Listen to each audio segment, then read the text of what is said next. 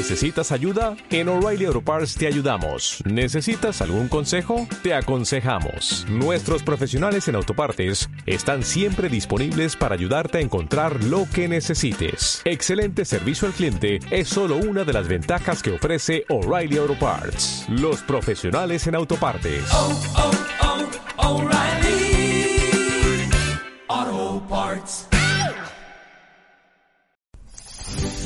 Radio Claret América presenta Sediento de ti, la palabra, fuente de vida, con el sacerdote misionero claretiano Tony Díaz. Reflexiones diarias del Evangelio. Aquí iniciamos. Bienvenidos hermanos a nuestras reflexiones bíblicas de las lecturas del día. Hoy es martes 10 de marzo de la segunda semana de Cuaresma. Martes 10 de marzo de la segunda semana de Cuaresma.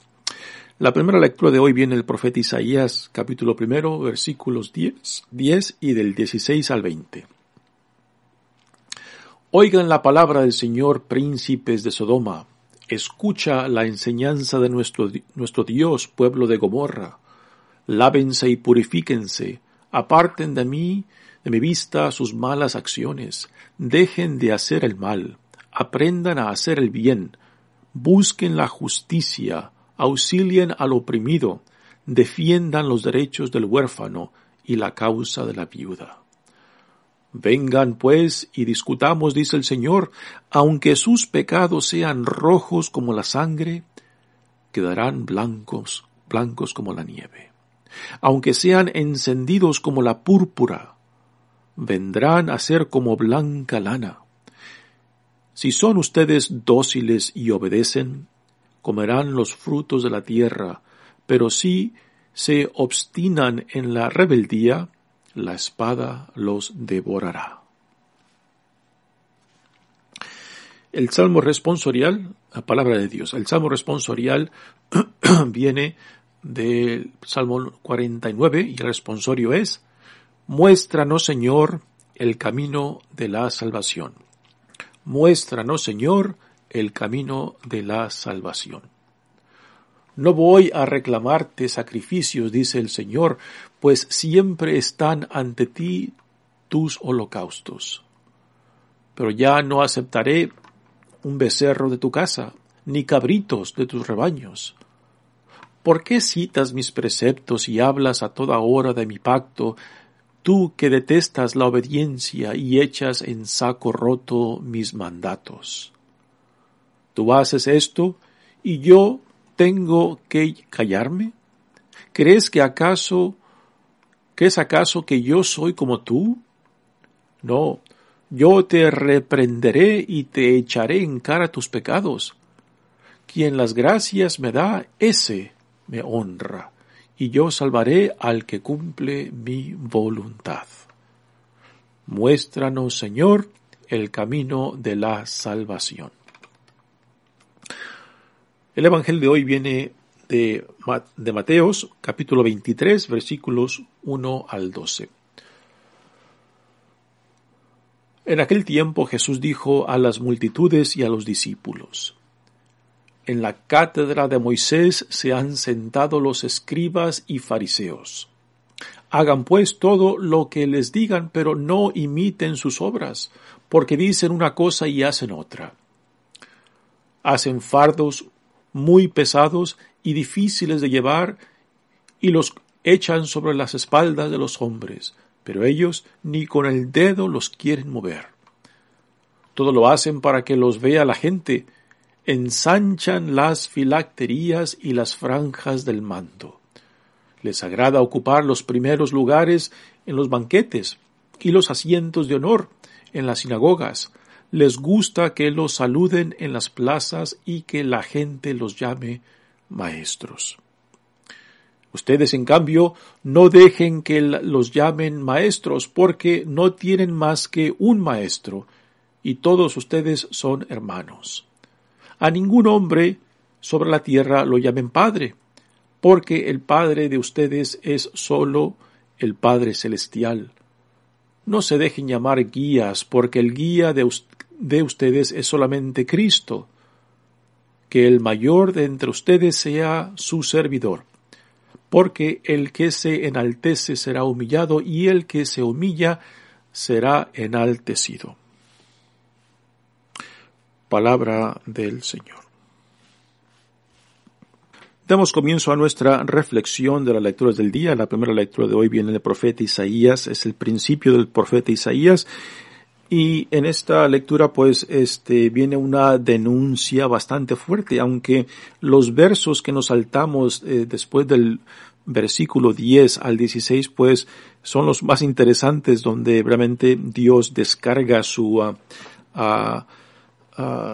su digamos, coraje o su desatisfacción con su pueblo porque eh, dicen una cosa y hacen otra, lo alaban, le, ofrecen, le ofrecen este, sacrificios, pero son ofrendas superficiales que no eh, los lleva al cambio, a la transformación, a la conversión, ¿no?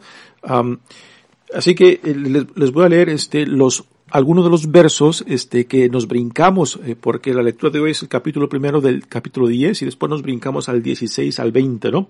Y esto es lo que dice eh, después del capítulo 10, digo, del, después del versículo 10, dice, escuchen jefes de Sodoma, a que esto es la palabra de Yahvé. Presten atención, pueblo de Gomorra, a las advertencias de nuestro Dios. Aquí el profeta Isaías está comparando al pueblo de Israel con Sodoma y Gomorra, que son dos ciudades detestables para Dios, ¿no? Y que eh, eh, no, no, se está dirigiendo a los ciudadanos de Sodoma y Gomorra, sino que está comparando Isaías al pueblo de Israel con estas dos ciudades perversas, ¿no? Dice, hasta eso se han rebajado ustedes, dice Isaías. Y después dice, ¿por qué tantos sacrificios en mi honor? dice Yahvé ya estoy saciado, o sea, ya estoy harto de sus animales, de la grasa de sus terneros, no me agrada la, la sangre de sus novillos y de sus corderos y chivos. Si suben para presentarse ante mí y pisan sus pies los patios de mi casa, ¿quién se lo ha, quién se lo ha pedido? Déjense de traerme ofrendas inútiles. El incienso me causa horror. ¿eh? Lunas nuevas, sábados reuniones, sábados reuniones, ya no soporto más la maldad junto a la fiesta. O sea, Dios está harto de, uh, de la hipocresía, ¿no? De lo que el pueblo le ofrece sacrificios, pero son superficial simplemente, el corazón está lejos de Dios, ¿no? Dice, odio sus lunas nuevas y sus ceremonias. Se me han vuelto un peso y estoy cansado de tolerarlas cuando rezan con las manos extendidas. Aparto mis ojos para no verlos. Aunque multipliquen sus plegarias, no las escucharé, porque veo la sangre en sus manos. Así que las palabras de Isaías son, este, son fuertes en contra de Israel, eh, porque eh, Isaías está, está nombrando la hipocresía, ¿no? Eh, la, la falsedad que hay en las ofrendas cuando esas ofrendas no expresan, no manifiestan la conversión a la cual son llamados, ¿no? Y eso es principalmente lo que, lo que Isaías está confrontando en esta, en esta profecía al pueblo de Israel. se lo está, le está echando en cara fuertemente, ¿no? Es su hipocresía y su falsedad, ¿no? Y continúa la lectura de hoy, dice, lávense y, y purifíquense, aparten de mí, de mi vista, sus malas acciones. O sea, lo que Dios, lo que Dios quiere es de que haga, de que haya, de que haya una, uh, una uh, continuación, um, una concurrencia entre entre lo que uno profesa, entre lo que uno este, dice, lo que uno ofrece a Dios, ¿no? Y la vida que uno vive, la vida que uno lleva. Y no solamente en relación con Dios, sino también en relación con el prójimo. Y es algo que los profetas, particularmente Isaías, eh, nos recuerda, ¿no? Que mi relación con Dios me tiene que llevar a una relación de hermandad y solidaridad con el prójimo. Si mi relación con Dios no me acerca al prójimo en hermandad, ah, entonces hay, algo falla algo falla en la forma que yo estoy viviendo mi fe y, este, y, mi, vida con Dios, ¿no? Y esto es lo que, lo que Isaías acusa al pueblo de Israel. Tienen todas estas ofrendas y sacrificios y holocaustos a Dios, pero aún siguen llevando a cabo la opresión, la injusticia, el olvidar a los más, a los más vulnerables, ¿no? Y aquí es donde este Isaías dice, lávense y purifíquense, aparten de mí, de mi vista sus malas acciones, dejen de hacer el mal, aprendan a hacer el bien. ¿eh? O sea, eh, aquí habla acerca de, um, la conversión. El dejar de hacer el mal es arrepentirse. Y después, el segundo paso es de reorientar mi vida según la voluntad de Dios para conmigo. Es, es hacer la justicia, vivir la justicia de Dios. Busquen la justicia, dice. Auxilien al oprimido. Y aquí es donde nuestra religiosidad, nuestra relación con Dios se tiene que expresar y manifestar en cómo vivimos nuestras vidas en relaciones con otros, particularmente los más vulnerables. Y esto es algo muy importante cuando eh, eh, Isaías menciona auxilien al oprimido, defiendan los derechos del huérfano y la causa de la viuda. Um, eh, estos son tres grupos que um, no, no, son todos, pero son tres los grupos que los profetas constantemente uh, mencionan en sus profecías acerca de la vida de la justicia a la cual somos llamados a vivir nuestra relación con Dios, ¿no? Y que, y que en la manera que se atiendan a los más vulnerables entre nosotros, eh, pues estamos eh, llevando a cabo eh, la alianza y la relación de fe con Dios manifestada en la forma en que vivimos. Y casi siempre se mencionan a, este, a, estos grupos, los oprimidos, los huérfanos y las viudas. También otros profetas mencionan al el extranjero el extranjero oprimidos, o sea, son, son gente este, vulnerables que si, porque no tienen gente en torno a ellos, el, el, el extranjero, pues porque está lejos de su familia, lejos de su clan, pues fácilmente puede pasar a, a convertirse en víctima o tomar ser tomado como esclavo. Igualmente, un huérfano, si no tiene padres, eh, padres que los defienda, que los proteja, pues fácilmente pueden, pueden caer en la esclavitud y también la viuda si no tiene un, esposo o un hijo mayor que la, que la pueda defender y representar, particularmente en esa sociedad eh, patriarcal, pues fácilmente la viuda puede caer este, en la servitud o en la esclavitud, ¿no? Ah, y aquí eh, los profetas nos, nos señalan algo muy interesante. En la mayoría de los países, en la, mayoría de los países este, del mundo, eh, tanto este, aunque sean comunistas, socialistas o este, capitalistas como el nuestro, tenemos, tenemos esta práctica de que, o esta teoría o esta forma de hacer las cosas que mientras los más poderosos, mientras los más ricos, mientras los que más tienen poder sean atendidos, pues eso después se irá filtrando hacia abajo hacia los más pobres, hacia los más necesitados, ¿no? Esto en inglés llaman de trickle down theory, trickle down theory, que lo cual es, es la teoría que sí, que viene de la economía, ¿no? Que si los más ricos y poderosos, este, pues, eh, reciben y se les dan lo que necesitan, pues esas riquezas, esa economía se va a ir filtrando hacia los de, los de abajo, ¿no? Es una, es una teoría que ya está comprobada comprobada este, claramente de que no funciona, ¿no? Y sin embargo, los, los ah, profetas hacen algo muy interesante, ponen de cabeza esta teoría. Dice, no son los privilegiados, los poderosos, eh, los, que, los, los que deben de ser atendidos primeros. Todo lo contrario, deben de ser los más vulnerables, que deben de ser atendidos primeros, ¿no? Y aquí menciona a tres de ellos a los oprimidos, a los huérfanos, a las viudas, ¿no? Que en la manera que los más vulnerables entre nosotros sean entendidos, entonces la justicia se manifestará desde abajo hacia arriba. Desde abajo hacia arriba, o sea, desde los más vulnerables. lo cual, repito, esto es todo lo contrario en la mayoría de las ciudades, en la mayoría de las naciones en el mundo, que casi siempre son los más poderosos, los más ricos, los que más tienen, los que siempre son atendidos y reciben los beneficios tanto económicos, sociales y de poder. Y después espera de que esto se vaya filtrando hacia abajo, lo cual nunca ocurre, ¿no? Y, esto es, una, es una condenación tremenda de, este, de los profetas, ¿no?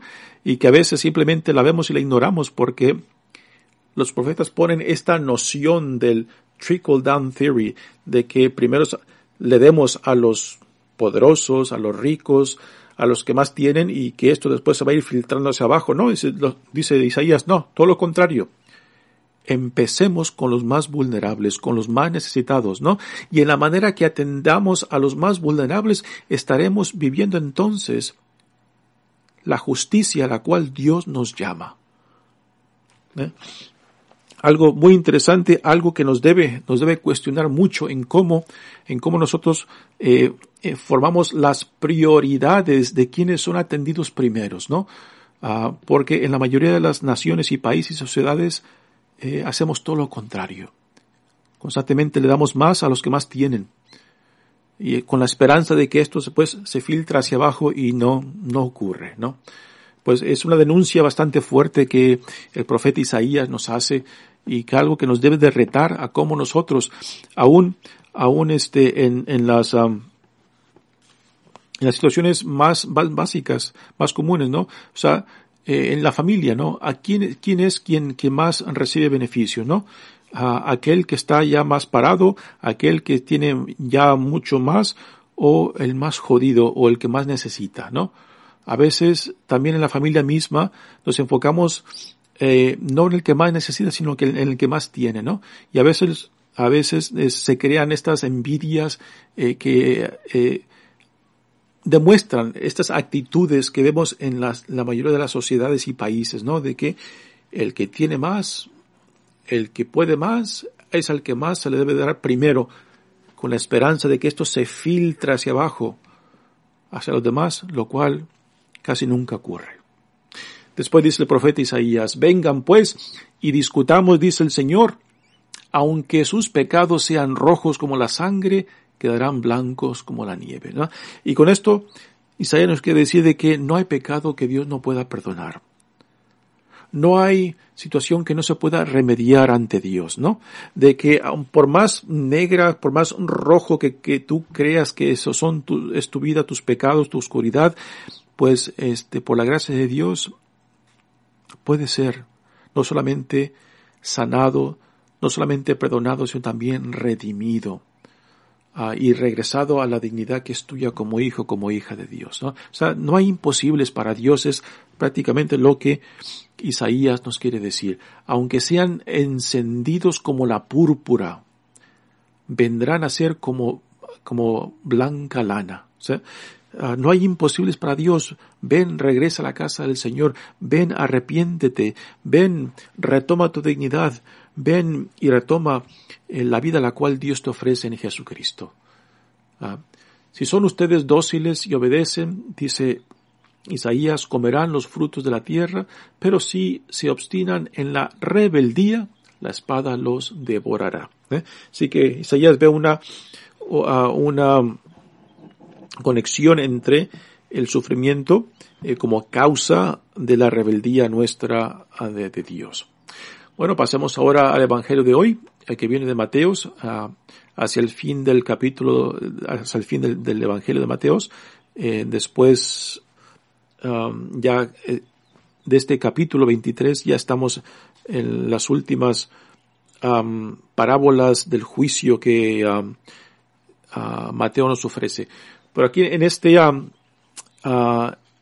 en este, capítulo 23, principio del capítulo 23, Jesús pues nos está ofreciendo unas enseñanzas muy interesantes, lo cual es una crítica muy fuerte hacia los fariseos, pero hay que hacer una aclaración de que lo que Jesús dice aquí de los fariseos no es porque Jesús pensara de que, de que todos los fariseos eran, eran, eran, eran así como él lo describe. Lo que Jesús está describiendo son ciertas actitudes que no son propiamente farisaicas. Son actitudes que se encuentran en todas culturas. Eh, este, eh, lo que Jesús, Jesús está criticando es la hipocresía y falsidad, la falsedad de líderes, cualquier tipo de líder, desde el Papa, desde presidentes y reyes, desde doctores, maestros, desde padres de familia, cualquier persona que tenga cualquier autoridad.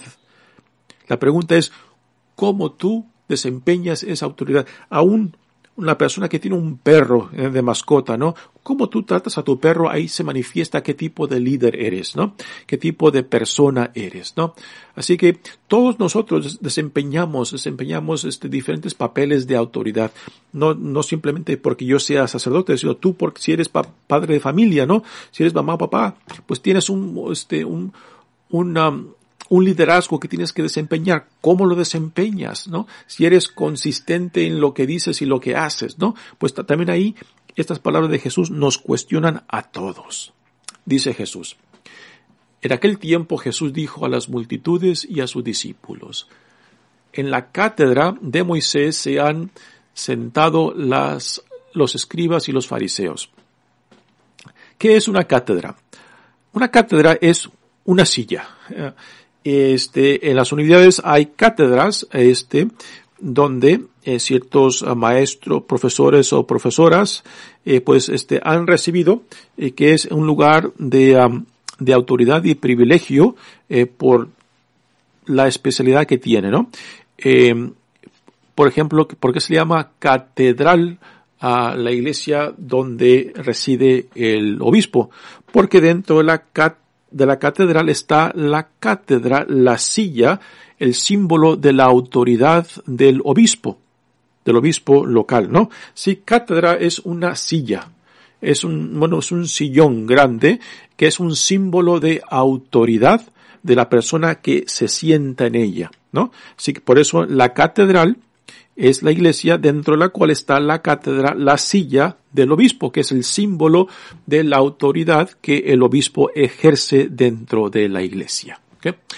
Después dice, hagan pues todo lo que les digan, pero no imiten sus obras porque dicen una cosa y hacen otra. Y aquí Jesús nos viene a enseñar, este, está utilizando a los fariseos eh, como ejemplo a no seguir, ¿no? Pero repito, los escribas y fariseos eh, no, este, eh, no son los únicos, ¿no? Lo que Jesús está identificando en ellos, la falsedad, la hipocresía que Jesús está identificando en ellos, no es propio de los escribas y fariseos, es propio de toda autoridad que no es llevada a conciencia, que no es llevada a justicia, ¿no?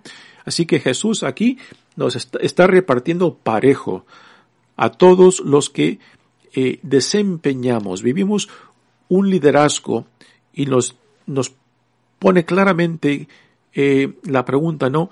¿Cómo debe de ser el liderazgo que desempeñamos según el reino de Dios, según la vida en Cristo? Dice, hacen fardos muy pesados y difíciles que, de llevar y los echan sobre los, las espaldas de los hombres, pero ellos ni con el dedo los quieren mover. Así que aquí Jesús está identificando eh, la hipocresía de líderes que simplemente ponen cargas, ponen pesos, ponen obligaciones y no ayudan después para que como líderes ayuden a sus súbditos o a los que guían, a los que están llamados este, a, a, guiar, a, a, llevar lo que ellos promueven, ¿no? Aquí, así que aquí hay una una discontinuidad entre lo que dicen y lo que hacen, ¿no? Jesús nos modela eh, cómo debe ser el liderazgo. Jesús no simplemente nos dice a lo que somos llamados, Él mismo está ejerciendo, está viviendo lo que está enseñando, ¿no? Y lo lleva hasta el extremo. Lo lleva hasta el extremo porque está dispuesto aún a dar su vida por nosotros, sus amigos, sus discípulos, sus hermanos, ¿no? Así que Jesús no simplemente enseña, Él modela en sí mismo eh, lo, que, lo que significa ser consecuente, ser consecuente con lo que uno dice que es y cómo vive, lo que uno enseña y cómo lo vive también, cómo lo aplica a su propia vida. Jesús mismo modela su propia enseñanza ah, y nos modela el amor al cual somos llamados, nos modela la fidelidad, nos modela la misericordia, la compasión y la justicia de Dios. Así que no le podemos pedir cuentas a Jesús porque Él no simplemente enseña, sino que Él modela lo que enseña. Su, su forma de ser, su forma de tratar, su forma de vivir, su forma de entrega, modela claramente todo lo que Él nos manifiesta y nos revela acerca de Dios Padre. ¿no? Así que, eh, utilizando los ejemplos de los escribas y fariseos, eso es solamente como un ejemplo para decir no sean como ellos, no no sean falsos como ellos, no sean hipócritas como ellos, como ellos uh, no sean uh, no sean incongruentes como ellos, sino todo lo contrario. Todo lo hacen para que los vea la gente ensanchan sus filacterías, las franjas del manto, les agrada ocupar los primeros lugares en los banquetes. Aquí lo que está señalando Jesús de que eh, en, los, en los escribas y fariseos de que están utilizando su, uh, su lugar de liderazgo, su lugar de poder y de influencia para su propio beneficio y no para guiar a otros, ¿no? Y esto es lo que Jesús no quiere que nosotros imitemos. Y tristemente, eh, imitamos esto, ¿no? es impresionante cómo, cómo a veces ciegamente seguimos los malos ejemplos superficiales de otros. ¿Quieren ver claramente eso? Fíjense la moda. es impresionante cómo, eh, cómo este, en la moda imitamos a la gente que lleva cierta ropa, ciertas etiquetas, ciertas formas de vestirse, ¿no? Y los vemos como modelos, como ejemplos, ¿no? Y ciegamente. Y aquí todos caemos en, todo esto, ¿no? Y que a veces no cuestionamos, ¿no? Eh, que nos dejamos definir por los supuestos ejemplos o líderes que nos modelan para nosotros los valores que somos llamados este, a vivir. Y es triste cuando no cuestionamos, no cuestionamos los valores que las personas que vemos como, como líderes, que las aceptamos como representantes de un tipo de vida eh, la cual yo quiero, que yo deseo, sin cuestionar los valores que van implícitos en esos modelos, en esas vidas, en esos ejemplos, ¿no? Así que Jesús nos está forzando a ver claramente, ¿no? Uh, ¿Quiénes son tus líderes? ¿Y quién eres tú como líder? ¿Cómo tú ejerces tu liderazgo? Si eres eh, eh, consistente con lo que dices, o simplemente ah, dices una cosa y haces otra, ¿no? Es esto lo que los los jóvenes a nosotros adultos pues nos echan en cara, ¿no? De que a veces eh, les enseñamos una cosa y ni siquiera nosotros mismos la cumplimos, ¿no? Entonces, ¿cómo vamos a modelar para ellos? ¿De dónde vamos a obtener la autoridad de nuestras enseñanzas, de nuestros ejemplos, si no hay consistencia entre lo que decimos y lo que vivimos, ¿no? Y en esto Jesús está claro que debe de haber una consistencia. Después dice, ustedes en cambio no dejen, no dejen que los llamen maestros porque no tienen, no tienen más que un maestro y todos ustedes son hermanos. A ningún hombre sobre la tierra lo llamen padre porque el padre de ustedes es solo el Padre Celestial, no se dejen llamar guías porque el guía de ustedes es solamente el Cristo. Ah, aquí la clave, la clave de estas palabras es el último, el último verso. Eh, a veces los hermanos protestantes utilizan estas palabras para echarnos en cara. ¿Por qué a nosotros los sacerdotes nos llaman padres, no? Eh, que solamente hay un solo padre, ¿no? Y realmente están malentendiendo, malentendiendo estas palabras porque no es el uso del padre o maestro o guía el, cuál es el tema de estas palabras de Jesús, es lo que viene hacia el fin cuando dice, no se dejen llamar, no, cuando dice que el mayor entre ustedes sea su servidor, porque el que se enaltece será humillado y el que se humilla será enaltecido. O sea que el mayor, para Jesús el liderazgo es servicio. El liderazgo tiene que estar puesto al servicio tanto de Dios como del prójimo, ¿no? Y un liderazgo ejercido este, en, en, um, en opresión, en buscar mis propios beneficios, en buscar mis propios intereses, entonces es un liderazgo no solamente malentendido, sino este abusado, ¿no? Y por eso eh, utiliza, para una persona que, que lleve el nombre de padre o de maestro o de guía cuando está abusando, cuando está buscando simplemente sus propios intereses, a sus propios gustos, pues entonces no es digno de que lleve ese, ese título tanto de maestro como de padre o como de guía o cualquier otro título eh, que lleve esa persona que refleje la autoridad o posición que lleve, si no está empoderando a, lo que, a los que es llamado a guiar y este y a, y a, levantarlos y a, que eh, encuentren su propia dignidad e identidad como hijos e hijas de Dios, entonces esa persona está mal usando, está quizás abusando de su papel como líder y como guía uh, del, dentro del contexto. Y esto se puede decir desde los presidentes, desde los reyes, desde los papas, obispos y también de los padres de familia. ¿Qué tipo de papá, qué tipo de mamá, de mamá eres? Si simplemente impones obligaciones sobre tus hijos, ¿no? Y no buscas realmente entrar en un diálogo con ellos, ¿no? así que esto nos cae el, nos cae el 20 a todos, ¿no? Estas palabras de Jesús va para todos porque todos, todos en alguna forma u otra tenemos y vivimos a papeles este o posiciones de liderazgo, ¿no? Aún repito, aún que si, si tú si tú eres dueño de un perro o un gato, ¿no? Cómo tú tratas a ese perro, ese gato, eh, manifiesta, ¿no? Qué tipo de dueño y protector de ese animal eres, ¿no?